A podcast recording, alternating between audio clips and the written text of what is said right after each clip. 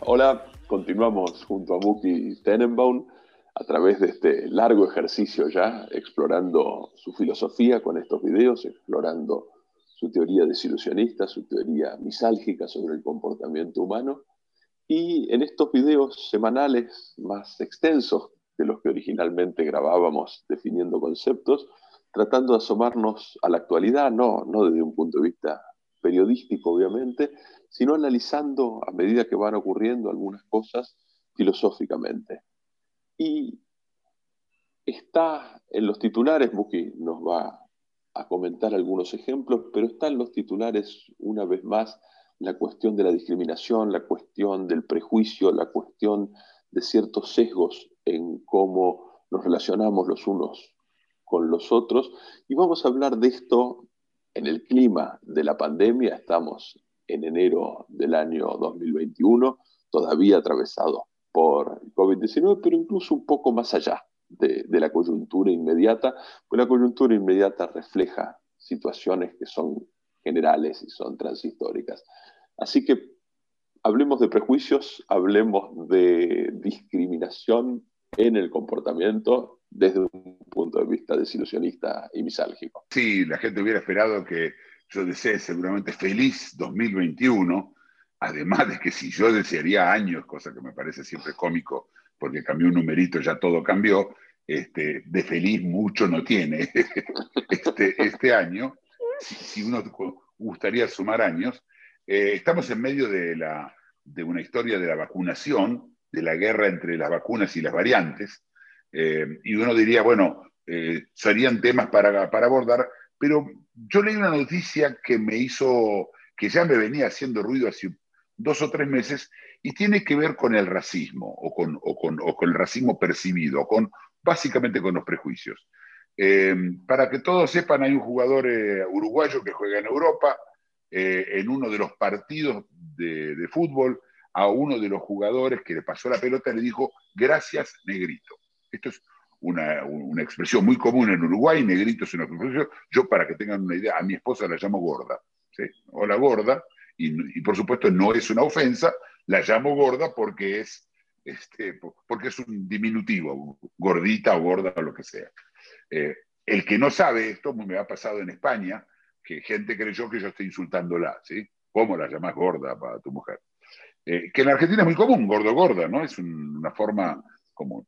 Pero parece que los europeos dijeron no, es, un, es, una expresión racista, le dieron tre, una multa muy grande, tres partidos no puede jugar, y la Asociación Uruguaya de Fútbol respondió diciendo los racistas son ustedes, ¿sí? porque este, están eh, discriminando la cultura eh, eh, urbana uruguaya. Pero, ¿de qué estamos hablando acá? Diga, digamos que se tratara de un, prejuicio. Digamos que, que, esto es un prejuicio, que realmente Cavani diferencia a la persona, porque que a todo eso, el, que llamó negrito no era un blanco, sí, por si alguno tenía duda, sino que era una persona negra. Mirá, eh, como acotación les recuerdo a todos que en los Estados Unidos no se dice negro, no hay forma de decir negro, se dice afroamericano. Y a un eh, oriental, no se le puede decir oriental, hay que llamarlo asia, asioamericano. Y así este, uno em, empiezan los eufemismos para evitar una ofensa, una putativa ofensa. Pero la pregunta es, ¿qué pasa del lado realmente de la persona que es racista? Que tiene cualquier prejuicio. ¿Por qué hay prejuicios? Y la respuesta es porque es cómodo, porque es finalmente útil. A ver, si yo tengo que, lo vamos a entender con leones, ¿sí? Estoy seguro que hay leones que no atacan. Seguramente hay en la selva leones que no atacan. ¿sí? ¿Sería discriminador pensar que todos los leones me van a atacar si yo me acerco a ellos? Pensemos que en los seres humanos, estos eh, prejuicios que se, que se, fueron armando sirvieron para evitar, para, para ahorrar esfuerzo, para ahorrar pensamiento. Permiten, recuerdo todo el mundo, sonambulear. ya está, todos los negros son, eh, son criminales. Me lo saqué tema de encima, no necesito saber, no necesito revisar cada negro. Y estoy seguro que si vos te acercás a la persona y decís, todos los negros son criminales, dice, no, pero eh, la mayoría, etcétera. Es decir, le es cómodo a la persona. Y acá quiero empezar por algo que, eh, que debería haber empezado al principio del, del video y, me doy cuenta que lo tengo que volver a hacer. En el desilusionismo no hay bien ni mal. El bien y el mal es un concepto moral y la moral no existe en el desilusionismo. Lo que existe es, yo te diría, bueno para mí, malo para mí. No hay algo que está por encima que, es, que, es un, un, que tiene una, una entidad fuera del cuerpo. Lo único que hay es material y no hay ni bien ni mal. Lo que por supuesto no quiere decir que yo sea racista o que yo considere que a mí me gusta que alguien sea racista. Eso es un problema mío. Pero desde el punto de vista desilusionista no hay tal cosa. Y por lo tanto, no hay, el, el racismo no es ni bueno ni malo. Es un hecho, es un, es un fenómeno. Y que al final, si yo lo quiero erradicar, lo único que voy a lograr es exactamente lo contrario. ¿Qué quiere decir lo contrario? Bueno, entonces todos los negros son buenos, pobrecitos, fueron perseguidos, fueron esclavos, no importa el, grupo de, argumentos que yo voy a usar para esto, por supuesto. Eh, pero, y, y, entonces lo voy a tener que dar, porque no me va a servir ir revisando negro por negro, eh, mujer por mujer, judío por judío, gordo por gordo, rengo por rengo. Es decir, eh, los rengos no sirven para, cor para correr carreras, es una discriminación, pero no sirve para correr carreras, es un hecho que no sirve para correr. Pero hay un rengo que puede servir. Sí, mira, hay un señor que incluso le cortaron los dos pies y corría y era campeón de carrera, ¿cómo se llamaba este hombre que al final resultó ser un asesino? Eh, Pistorius. Pistorius, Pistorius. La mujer no está tan bueno, contenta como nosotros. Entonces, sí, no, yo. A ver, Fabricio, ¿qué opinas de todo lo que estoy diciendo? No, eh, lo, primero que me viene a la mente cuando vos desplazás la cuestión de la pregunta moral, de la pregunta ética entre el bien y el mal, hacia una cuestión por ahí más técnica, casi más pragmática, entre eficiencia e ineficiencia, o, o entre eficacia e ineficacia, es que en todo caso estos prejuicios, los negativos que vos mencionás, pero supongo que también los positivos, eh, prejuzgar no a todos los rengos como inútiles para la carrera, sino prejuzgar también uno que puede ir de mí hacia vos a todos los judíos como dúctiles con los números. Mm.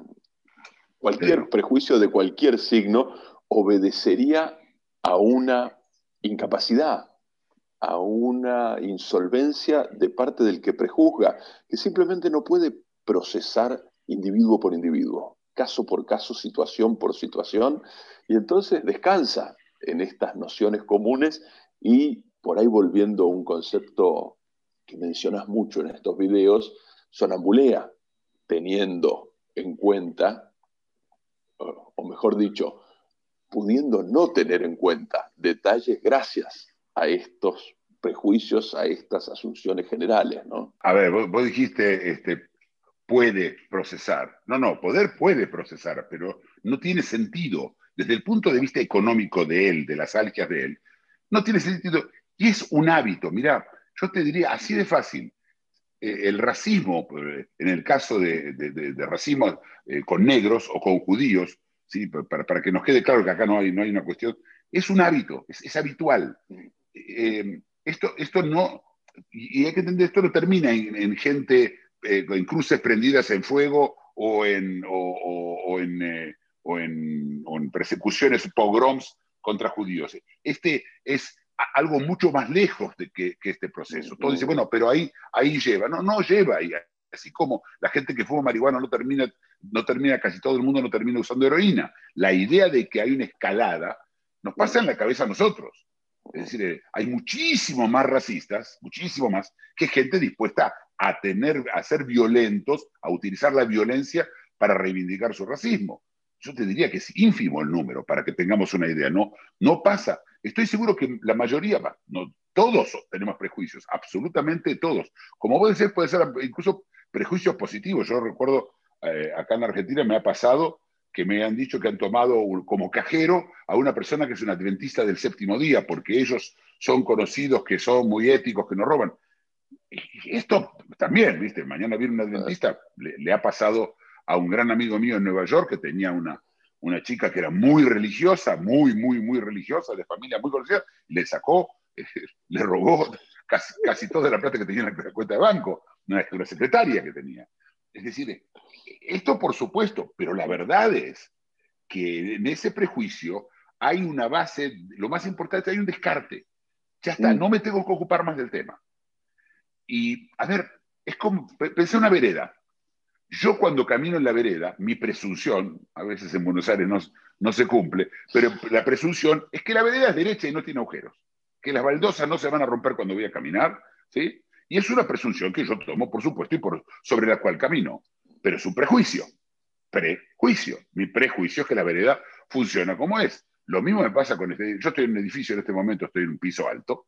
Yo tengo, eh, salgo del prejuicio que los edificios que, están construidos no se caen, que fueron autorizados, que están hechos por arquitectos, que, que, están hechos por ingenieros, que en general los edificios no se caen. Así que los prejuicios existen en cosas muy prácticas.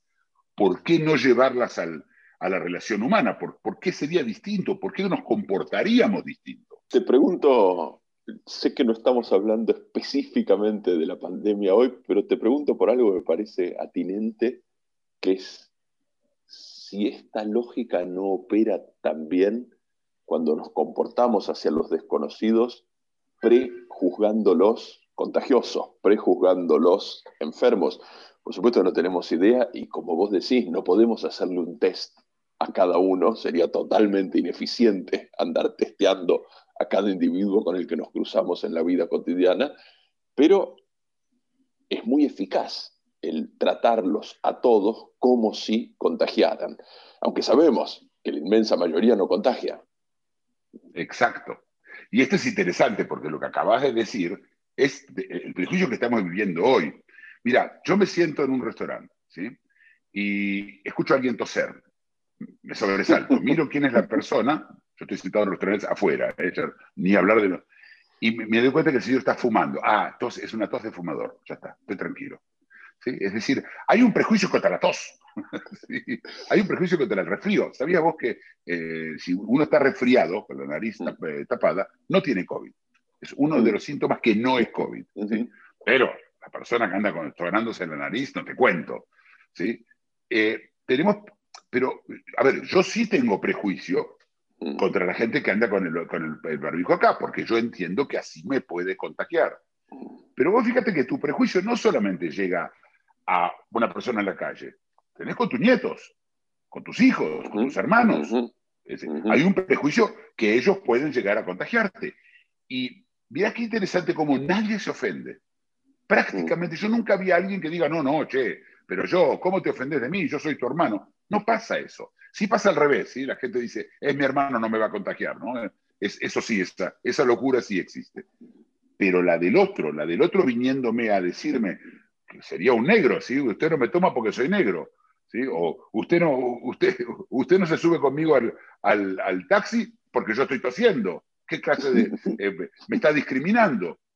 La palabra discriminación es una palabra correcta. Hay que discriminar. Nosotros discriminamos. Lo que pasa es que suena con la, discriminar de la palabra crimen suena, ¿no? Pero la discriminación es algo natural, es algo que tenemos que hacer. Y hay discriminaciones y hay discriminaciones. Pero es más, tu propia mano, la tuya, en este caso la derecha, en mi caso, ¿sí? La tu mano es un, es un riesgo. Que tocó tocaste sin querer el ascensor, ya tu mano la tenés alejada. Ya está discriminando, ah, no, la derecha no, la izquierda sí. Eh, lo que quiero decir es que además la gente, además casi todos los prejuicios son imitados, son aprendidos. Tenemos un, hablamos de la imitación, tenemos, tenemos, todo un video en el que nosotros hablamos del tema de la imitación, y la gente imita uno al otro. La gente, la gente no es Julio Verne, la gente no, se inventa un nuevo prejuicio. Eh, yo tengo un prejuicio contra la gente que tiene este, dientes postizos. Ah, no, escuchas mucho de eso, no, realmente no pasa a menos que hagan ruido con los dientes postizos. ¿sí? La gente me molesta el ruido de los dientes postizos. La, gente no, está, la gente toma, toma el de los padres, el de los abuelos y el de los, y el de los amigos, Y se terminó. ¿Y, ¿Y por qué? Porque quiere caminar sobre la vereda. Lo que está haciendo es el, sonambulismo. Vos caminás sobre esa vereda y querés caminar sobre la vereda y no todo el tiempo mirar a ver si hay un agujero. En la, en la Buenos Aires de hace unos años, cuando las veredas, ¿te? Estaban todas rotas en Buenos Aires, era muy común. Vos tenías que caminar así. Salir a caminar por la calle era, era un acto con muchísimo esfuerzo. No me refiero a la energía física, sino a esa, a esas 10 veces, a ese mil por ciento de energía que uno hace cuando uno no está sonambuleando. Y no es una decisión, así como no es una decisión sonambular, nos ocurre, nos pasa la exigencia que estemos voluntariamente cada vez que veamos a alguien volver a evaluarlo es, imposible. Pero no es solamente porque, como el test, no podés pedirle que haga un test. Porque no tiene sentido, porque, porque el, el ser humano necesita sonambulear para no sufrir. Recordemos, misalgia. Todo lo que hacemos en la vida es para tratar de no sufrir. ¿Qué opinas de eso, Florencio? no sé si nos queda tiempo todavía para... Sí, sí, tenemos unos minutos pero me gustaría ir un poquitito más allá por ahí, en la misma línea, y preguntarte, no, a donde te quería llevar, que me parece que también hace a muchas discusiones que hemos tenido en estos videos, es a la función que esto tiene no solamente para allanar el sonambuleo individual del que descarta a través del prejuicio, del que discrimina una cantidad de información que sería insufrible procesar, sino al nivel de la sincronización entre los sonambuleos. Me parece que entre los que compartimos un mismo prejuicio hay enseguida una fluidez en el comportamiento conjunto que si cada uno tuviera que juzgar en cada caso, o incluso si los prejuicios no coincidieran, esto sería imposible, ¿no? Se trabaría el mecanismo no solo a nivel individual, sino ya a nivel colectivo en las interacciones. Sí, pero vos tenés que tomar en cuenta que hay, acá hay un truco. Estos que quieren cambiar las cosas, que no quieren que la gente discrimine, voy a empezar, los negros, ¿sí? Entonces hay toda una campaña dirigida hacia tu conciencia para que luego tengas culpa y cargo de conciencia si vos tomás una decisión por default de, por ejemplo, eh, cruzarte la calle cuando viene un negro por de, la otra vereda, ¿sí? O este, eh, no hacer un negocio cuando te das cuenta que el señor es judío. Lo que sea, no, importa cuál es. Entonces, ¿qué ocurre? Ahora empiezan a competir las algias, los dolores, los sufrimientos. Por un lado, el sufrimiento de no poder sonambulear, y por el otro, que no te deja sonambulear tampoco, es tu conciencia que acabas de hacer un acto discriminatorio. Entonces empezás a hacer cosas como andar por la vereda y mantenerte en la vereda, aunque tengas miedo, para que, por supuesto que el señor que camina, que viene de negro delante tuyo, cuando no te cruzaste de calle, no piensa nada. No, no, no es que, oh, alegría, tengo a alguien que no se cruzó la calle, ¿sí?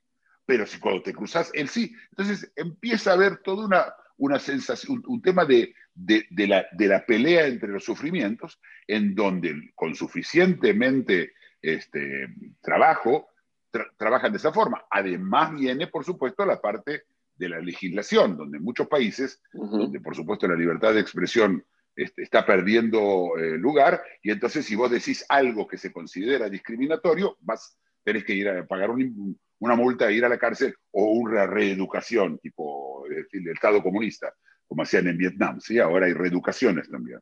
Entonces, ¿qué es lo que le están haciendo a Cavani? A Cavani lo mandan a un curso para aprender a no discriminar. Alguien que no estuvo discriminando desde el principio. Y ahora es, como que te hagan un curso, un curso para aprender a manejar que vos mejor cuando no tenés licencia, cuando nunca manejaste. Directamente locura. Pero esto es, este es el problema. El problema está de que, que para, para que vos dejes de sonambular de esa forma, te tiene que crear una algia que lo haga más difícil, que te lo haga que, que, que, te cueste más. Y entonces, bueno, ya está, ahora sí, ahora me dedico a revisar cada persona y no miro, y no miro el color. Es más, si es negro voy a tratar de tratarlo mejor de lo que hubiera tratado a cualquier otra persona, o judío, o lo que sea, ¿sí? o mujer. Yo acá quiero que eh, toda, todos los prejuicios son iguales eh, desde el punto de vista del institucionismo.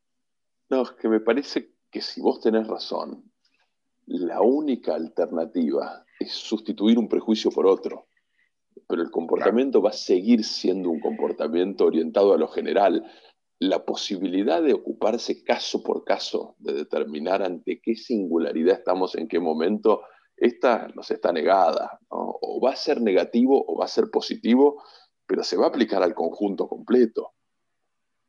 Sí, claro, pero en medio de esta historia que tenemos con cuidarnos de los otros que no nos contagian, se creó una nueva, un nuevo hábito.